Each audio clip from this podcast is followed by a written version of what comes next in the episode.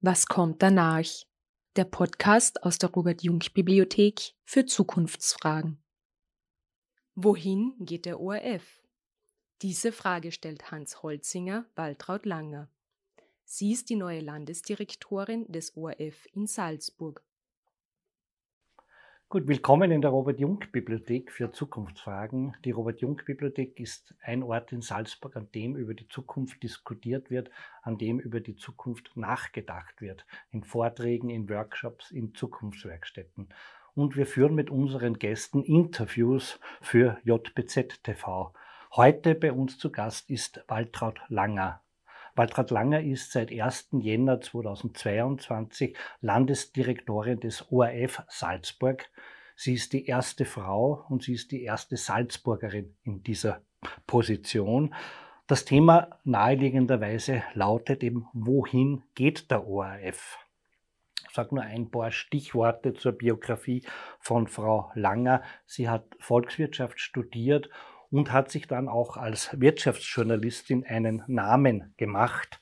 Äh, sie hat Volontariate bei den Salzburger Nachrichten und beim Profil äh, gehabt, hat sich dann äh, in der Zeit der EU-Beitrittsverhandlungen Österreichs als Wirtschaftsjournalistin einen Namen gemacht. Sie war eben in Brüssel als Redakteurin, als Auslandskorrespondentin tätig. Äh, ich erwähne nur noch, sie war Wirtschaftsjournalistin des Jahres 2006. Ab 2000 war Waltraud Langer als Moderatorin und Gestalterin der Börsenachrichten in der Zeit im Bild tätig und sie wurde zur Ressortleiterin des Wirtschaftsressorts der Zeit im Bild bestellt, äh, ab 2002 dann auch für alle Ausgaben. Seit 2003 ergänzt sie den ORF-Journalistenpool bei der Pressestunde und ich habe gehört, sie lieben auch Moderationssendungen und von Mai bis März 2000 moderierte Frau Langer die Diskussionssendung offen gesagt.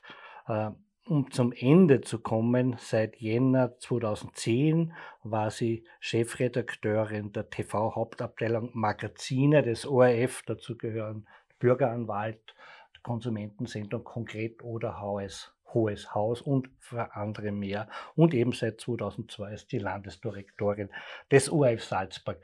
Frau Waltraud Langer, herzlich willkommen. Vielen Dank für die Einladung. Meine erste Frage, ein bisschen eigennützig. Haben Sie einen Bezug als Salzburgerin zu Robert Jung? Ja, den habe ich. Und darum habe ich auch sofort Ja gesagt, wie ich die Anfrage bekommen habe, weil ich mir gedacht habe, für mich ist der Name Robert Jung mit einem ganz besonderen Erlebnis verbunden. Eigentlich sogar zwei, aber eins ist ganz besonders. Ähm, ich war beim Radio äh, bei Ö1 und bin nach Neukirchen gefahren zu einer Veranstaltung von Tauriska. Und da war auch der Robert Jung, und beim Hinfahren fragt mich das Fernsehen, bitte, wir haben so ein Europamagazin, kannst du uns nicht ein Interview machen? Und so war mein erstes Fernsehinterview, das ich in meinem Leben gemacht habe mit Robert Jung. Für mich natürlich wahnsinnig aufregend und ich habe ihm das dann auch gesagt. Und er hat ganz lieb zu mir gesagt, ja, aber man hat Vertrauen zu ihnen. Und das war für mich so wertvoll. Äh, das weiß er natürlich gar nicht, aber es ist für mich schön, dass ich diese Geschichte einfach mal erzählen darf ein schöner Zufall, dass sich das so ergeben hat. Jetzt kommen wir zu Ihrer neuen Funktion als Landesdirektorin. Ja. Erzählen Sie ein paar Dinge. Welche Schwerpunkte, welche Initiativen planen Sie für Ihre neue Tätigkeit? Naja, für mich ist es jetzt natürlich alles noch einmal ganz frisch. Also ich muss ja jetzt einmal mein Team kennenlernen. Das habe ich aber jetzt natürlich schon weitgehend abgeschlossen. Ganz viele Personen in Salzburg kennenlernen. Gleichzeitig möchte ich natürlich auch bestimmte Akzente setzen. Und das Erste, was für mich jetzt sehr wichtig war nach zwei Jahren Pandemie, dass ich gesagt habe, so, jetzt müssen, die Leute müssen uns wieder spüren, dass wir da sind und dass wir für das ganze Salzburg da sind und nicht nur für die Stadt. Und darum gab es jetzt diese Serie Bezirk konkret, wo wir in jeden Bezirk gefahren sind und haben uns angeschaut, was tut sich da jetzt gerade, welche Entwicklungen gibt es, was mögen die Leute an ihrer Heimat, was vermissen sie, wo gibt es zu hohe Preise äh, und so weiter. Und das haben wir auch im Radio den ganzen Tag begleitet und es ist natürlich gleich aufgefallen, dass wir da jetzt eben überall wirklich sind Und der nächste Schritt von mir wird sein, dass ich selber ein Publikumsgespräche mhm. mache in allen Bezirken. Und das fange ich jetzt dann an, eben auch, weil ich den Kontakt mit dem Publikum suche, weil ich den Eindruck habe, nach zwei Jahren, alle haben sich so ein bisschen entfremdet voneinander. Und es ist wichtig, dass wir wieder ins Gespräch kommen. Ich möchte wissen, was erwartet sich eigentlich unser Publikum von uns? Wo, wo sind die Leute zufrieden? Was fehlt ihnen? Was ist zu viel? Oder auch einfach zu erzählen, was macht dieser ORF eigentlich? Äh, auch diese Gelegenheit möchte ich nutzen, so wie heute hier auch. Ja. Sehr schön. Wir hatten ja auch Ihre Vorgänger zu Gast und die hatten immer einen Themenschwerpunkt. Ja. Zunächst ging es um Umwelt- und Klimafragen und dann bei der nächsten Periode um die, die heftigen Diskussionen um die ORF-Gebühren und die damit verbundene Unabhängigkeit. Sie haben jetzt schon gesagt, einer Ihrer Themenschwerpunkte wird sein Regionalisierung, ja. Kontakt mit den Menschen. Ja. Und Gibt es noch Themen, ja, ja, die Sie sehr gibt, wichtig finden? Ja, auf jeden Fall. Das eine ist, dass wir im Sommer wird unser Landesstudio 50 Jahre alt, also dieser von Gustav Peichel entworfene Bau, der ja das Modell auch für viele andere Landesstudios mhm. war.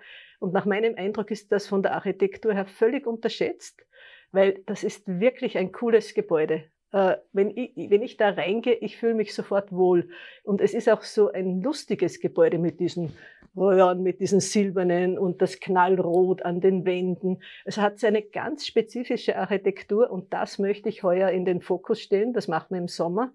Und ein zweites Thema ist mir noch sehr wichtig. Äh, mein Vorvorgänger hat den Fernsehgarten erfunden und mein Vorgänger hat das Landesstudio zu einem Green Producing Landesstudio gemacht, also alles Nachhaltigkeit, Ökologie. Und ich habe mir gedacht, das, was ergänzt das? Und habe mir gedacht, das ist die Ernährung, weil die mhm. Ernährung inzwischen für uns alle so wichtig geworden ist.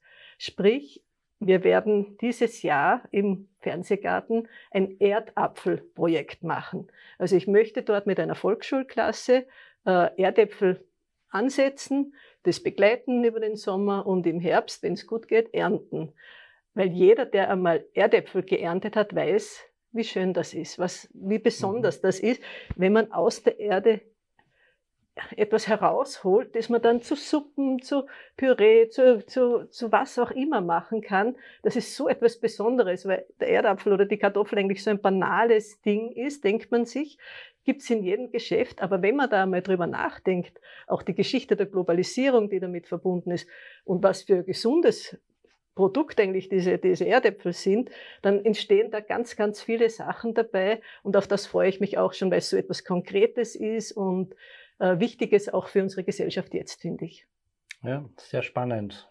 Ernährung hat ja mit Gesundheit viel zu tun, mit hat viel mit Klimafragen Themen, zu tun. Mit, mit, eben mit, eben mit Klima, mit, Regionalität, mit mhm. äh, biolog, biologisch gesetzte Erdäpfel, äh, mit ja, es, es, es gibt da entstehen bei mir in der Fantasie hunderte mhm. Themen eigentlich. Salzburg ist ja Pionier, was biologische Landwirtschaft anbelangt. Genau. Ja. Es gibt in Salzburg 50 Prozent der Bauern genau. sind Biolandwirte. Mhm. Ich selber stamme von einem Bauernhof. Also oh. es ist vielleicht nicht ganz zufällig, dass ich so auf ein Thema komme, aber darum ist es mir auch ein Anliegen. Schön. Ja. Haben wir was gemeinsam. Ich komme ja. auch von Bauern. Na bitte, da haben wir schon. Spannend. Also ein Thema wird Ernährung sein, haben wir jetzt gehört. Mhm. Ähm, und Architektur eben Architektur und Regionalität. Des Gebäudes und dann die 50 Jahre Geburtstag vom mhm. ORF. Ähm, ich komme jetzt auf zwei derzeit sehr aktuelle Themen. Das eine ist die Pandemie. Ja. Die Frage, muss sich ein öffentlicher Sender, ein öffentliches Medium unterscheiden von den privaten Sendern?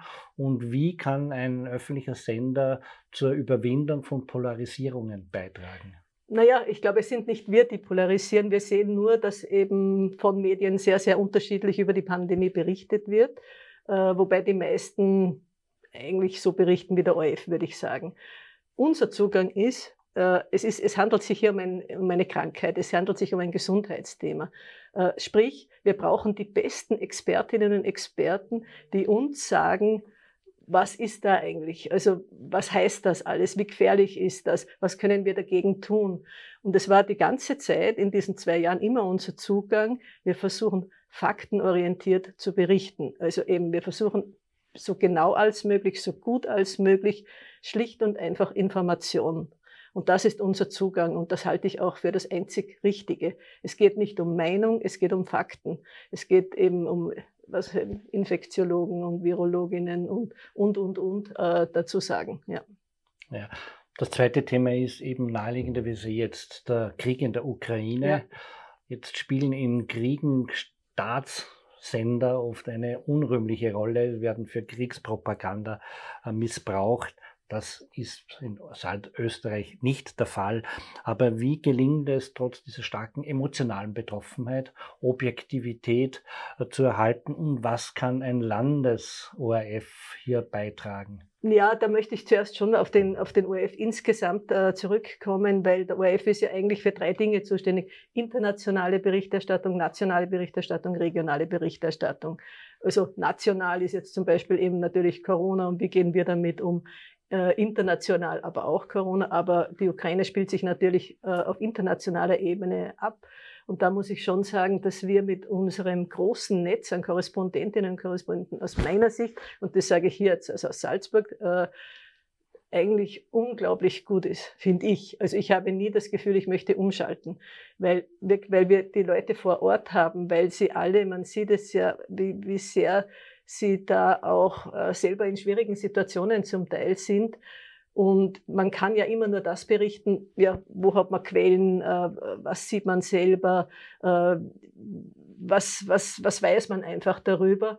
Und ich glaube, da gibt der ORF momentan sein Bestes, um wirklich gut zu informieren, so dass man ungefähr eine Einschätzung hat, was, was dieser Krieg in der Ukraine gerade bedeutet, äh, die gesamte Dramatik, äh, die Auswirkungen auf uns alle. Äh, wir können uns ja nicht davon distanzieren. Es ist ja wirklich eine große Katastrophe. Ja, ich denke, das Reden über den Krieg ist auch wichtig. Ich habe ja. gestern gerade eine ja. Sendung im Zentrum gehört. genau, man muss auch darüber reden, weil man, man, man will auch nicht alleine bleiben mit seinen Ängsten, mit mhm. seinen Sorgen. Wie geht das weiter? Kommt das auch zu uns? Oder äh, es gibt so viele Themen und ich glaube, da muss man wirklich viel Sendezeit dafür zur Verfügung stellen. Und jetzt aus Salzburger Sicht natürlich, dass auch wir hier berichten. Äh, es gibt ja ein riesiges Bedürfnis zu helfen, ja, weil man sich einfach denkt, das kann ja nicht wahr sein. Die haben dort ihr ganz normales Leben gehabt und von einem Tag auf den anderen ist das komplett zerstört und sie, man weiß auch nicht, überlebt man das Ganze mhm. überhaupt. Und verständlicherweise flüchten viele Menschen. Und ich glaube, das geht so vielen in Österreich äh, nahe. Und es gibt so ein großes Bedürfnis, ich möchte auch etwas tun. Und natürlich zeigen wir das dann auch. Und eben, wo kann man das in Salzburg machen? Und das gibt es da. Also so wie gestern Apotheken ohne Grenzen, äh, eben die medikamentöse Versorgung, Nachbar in Not etc. etc. Und das ist natürlich etwas, wo der ORF äh, von seiner Größe her, da sind wir glaube ich, wirklich im erstens verantwortungsvoll, äh, dass man nicht aufbauschen, nicht Panik erzeugen, sondern einfach versuchen, möglichst sachlich und gut zu informieren. Und wir erreichen halt auch sehr viele mhm. Leute. Eben. Also eine ZIP 2 in der, hat dann eine Million Zuschauer ja, oder eine ZIP 1 1,7 Millionen. Also das, da merkt man dann schon, wie riesig das Interesse ist. Ja. Mhm. Danke, ich mache jetzt einen Themensprung und ja. komme zur Verhältnis von ORF zur Politik, zur Unabhängigkeit des ORF, zu Verflechtungen, die ja immer wieder Thema sind. Und es gibt auch eine Darstellung, dass Landesdirektoren, jetzt eine Direktorin immer auch ein Nahverhältnis zu den Landeshauptleuten gehabt haben. Zurückblickend sehen Sie da Zusammenhänge? Also ich jetzt, um das jetzt mal für mich persönlich zu beantworten, der Landeshauptmann hat mich eigentlich so gut wie gar nicht gekannt, also er mhm. kannte mich kaum. Ich glaube, dass er in dieser Beziehung relativ liberal ist. Äh, ich glaube, da gäbe es andere, wo es anders ist. Äh, ich wurde auch nie gefragt, ob ich zu einer Partei gehöre. Also das wären alles Dinge, die ich erstens ablehnen würde und zweitens, die auch nicht der Fall waren. Also sprich, es wird unterschiedlich gehandhabt, aber, aber ich glaube, man kann es auch unterschiedlich handhaben. Das Wichtigste ist, dass man von dem, was man macht, eine Ahnung hat. Davon haben alle am meisten. Sie sind ja jetzt schon sehr, sehr lange im ORF tätig und kennen eigentlich die Geschichte des ORF. Nun war der ORF immer politischen Begehrlichkeiten ausgesetzt. Die Diskussionen über Freundeskreise im Stiftungsrat sind da ein Zeichen dafür. Wie haben Sie in den vergangenen Jahrzehnten diesen Einfluss erlebt?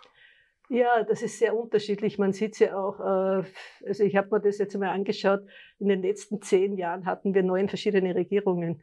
Wir haben ja momentan eine unglaubliche Fluktuation, eine politische Fluktuation. Also sprich, das Wichtigste ist eh, dass der ORF versucht, also wie in der Berichterstattung, dass wir da möglichst distanziert sind. Äh, ja, der Stiftungsrat ist zum Teil ein sehr politisches Gremium. Äh, ja, der Publikumsrat ist auch sehr ist zum Teil politisch besetzt. Aber das Wichtigste aus meiner Sicht ist, äh, erstens, wie verhalten wir uns als Redakteurinnen und Redakteure? Man kann ja auch eine eigene Haltung haben. Und das Zweite ist, dass es die ORF-Gebühren gibt. Ich hielte mhm. nichts davon, dass der ORF bezahlt wird aus dem Budget des Finanzministeriums. Denn das würde wirklich sofort die Tür aufmachen für politischen Einfluss. Weil da kann man natürlich dann perfekt äh, eine Geschäftsführung unter Druck setzen und sagen, na ja, wenn ihr das nicht macht oder wenn ihr das nicht wollt, na, dann kürzen wir euch halt das Geld. Ja. Die Gebühren ermöglichen uns eine weitgehende Unabhängigkeit. Okay. Und darum finde ich die ORF-Gebühren gut. Ja. Auch mhm. wenn sie umstritten sind, natürlich niemand zahlt gern dafür, das ist eh klar. Aber uns geben die Gebühren eine, eine gewisse Unabhängigkeit. Ja, das ist ja doch der letzte Sender, der nicht so stark von Privatzuwendungen abhängig ist. Ja. Jetzt gibt es in unserem Land so eine Stimmung auf die da oben haben ja keine Ahnung mehr, wie das Leben bei uns so abläuft, welche Entbehrungen wir äh, verzeichnen müssen. Äh, Sie haben schon angesprochen, Sie wollen die Nähe zu den Menschen in Salzburg äh, wieder stärker in den Vordergrund rücken. Wird es da auch thematisch Veränderungen geben mit naja, neuen Formaten? Wir haben ja in Salzburg haben wir ja zum Beispiel schon mit der Mittagszeit im Radio ein sehr gutes Format, wo jeder anrufen kann und seine Meinung sagen kann. Ja, also das ist ja für mich ist mhm. es ja mhm. wichtig, dass man Möglichkeiten bietet, mitzureden, äh, dass man auch gegenüber der Politik, dass man einfach da Ventile schafft auch. Also dass je, jede und jeder, der will, kann anrufen bei uns und mitreden. Ähm, also das ist für mich schon etwas Wichtiges. Und natürlich dürfen wir nie abgehoben sein. Und wir, wir müssen spüren, wie geht's den Menschen in Salzburg? Und da gibt's halt, wie wir alle wissen, extrem unterschiedliche, äh, einen extrem unterschiedlichen ökonomischen Hintergrund. Ja? Mhm. Also von extrem bescheiden, äh, mittel, äh, halbwegs, äh, bis hin natürlich auch zu, zu sehr vermögend. Und für sie alle sind wir der ORF, weil wir sind, der ORF ist für alle da nie nur für eine Klientel, sondern immer, es ist ein Rundfunk für alle, so wie es schon im ORF-Gesetz steht. Mhm. Wir sind ja eine Zukunftseinrichtung und ein Teil von Zukunftsgestaltung sind sogenannte Pioniere, Pionierinnen des Wandels oder auch Change Agents genannt. Das sind einfach Menschen, die was Neues versuchen, Bio, Landbau war einmal ein Exotikum, jetzt ist es normal. Und es gibt jetzt auch viele Initiativen, die in Salzburg entstehen. Könnte man die porträtieren, auch in einem Medium wie dem ORF? Ja, ich finde das total interessant. Also wenn man, wenn wir davon erfahren, ich finde das hochspannend. Wir hatten jetzt vor ein paar Wochen einmal so eine Wohnhausanlage, wo man sich die Fahrräder etc. etc. alles mhm. ausleihen kann, auch die Autos. Und das war ein total interessantes Modell, weil ich kannte das vorher gar nicht. Und wenn man das sieht, denkt man sich, na ja, warum gibt's denn das bei uns nicht auch in der Wohnhausanlage? Also ich finde ja solche, solche Modelle immer auch für andere interessant, ja, weil man denkt sich, okay, das könnte man uns doch ab, ja. abschauen auch. Also ich bin an sowas immer interessiert, ja, also das ist so, das nenne ich immer so die Glühbirnen, äh, wo man sich auf einmal wird eine Glühbirne eingeschaltet und man denkt sich, ach, das ist doch eine gute Idee, ja. Mhm. Also ich, ich bin da immer gern dabei. Ja. Können wir wieder mal ins Gespräch kommen? Ja. Wir bauen so einen Salzburger Atlas für nachhaltige Entwicklung auf, okay. in dem solche Projekte dargestellt werden. Jetzt von mir aus die letzte Frage. Die kommt natürlich immer, wenn man sozusagen mit Medienmenschen zu tun hat, mit konventionellen Medienmenschen. Wie sehen Sie das Verhältnis zu den digitalen Medien und planen Sie dann auch etwas auch beim ORF Salzburg noch zu verändern? Ja, das war eigentlich das Erste, was ich gemacht habe, dass wir auf Social Media gegangen sind. Äh, der ORF Salzburg ist momentan, haben wir salzburg.orf.at, also wo wir Meldungen haben. Wobei wir in der Woche nicht mehr als 80 Meldungen machen dürfen, gesetzlich. Mhm. Wir dürfen nicht mehr machen. Also wir haben da äh, sehr starke gesetzliche Restriktionen. Wir dürfen unsere Inhalte auch nur sieben Tage lang zeigen ja. und dann ist vorbei. Das ist alles gesetzlich vorgesehen. Ich hoffe sehr, dass es für den ORF insgesamt gelingen wird, dass man da ein bisschen liberaler wird. Das, was ich sofort begonnen habe, ist, dass wir auf Social Media sind, dass wir jetzt auf Instagram sind und dass wir auf Facebook sind, weil ich einfach weiß, dass junge Menschen, die ernähren sich über Social Media. Äh, wir müssen denen ein Angebot geben, weil für die sonst der ORF äh, sondern denken Sie, wozu brauche ich den ORF? Sprich, wir müssen dort präsent sein oder die, die Zeit im Bild, die auf TikTok ist. Das sind einfach wichtige Angebote, um unser junges Publikum auch zufriedenzustellen. Und da hoffe ich auch eben, dass wir insgesamt werden wir mehr machen. Das ist aber alles ein bisschen von unserer gesetzlichen äh, mhm. Lage abhängig. Ja, die Frage der Wir würden gerne mehr machen, ja. als wir, als wir okay. dürfen. Ja. Äh, die Frage der digitalen Archive war schon Thema mit Ihrem Vorgänger. Ja. Wird sich da etwas ändern? Die Sieben-Tage-Regelung ja, zum Beispiel? Also jetzt glaube ich, ich, wir hoffen jetzt auf Sommer, aber ja, das, wir werden sehen. Das genau. kann ich am wenigsten beeinflussen. Aber ich mhm. glaube, es wäre gut, wenn wir da ein bisschen mehr Möglichkeiten bekommen würden. Ich würde Ihnen jetzt für unser Interview noch die Möglichkeit geben, wenn Sie noch etwas mitteilen wollen, was ich noch nicht gefragt habe, bestünde jetzt die das Möglichkeit. Das ist sehr freundlich, aber ich denke mal, das Wichtigste haben wir jetzt besprochen. Sehr gut. Dann Dankeschön. bedanke ich mich sehr herzlich für das Gespräch und wir freuen uns, dass man dann das auf JPZ TV sehen kann. Herzlichen Dank. Danke auch Ihnen für das Interesse. Danke.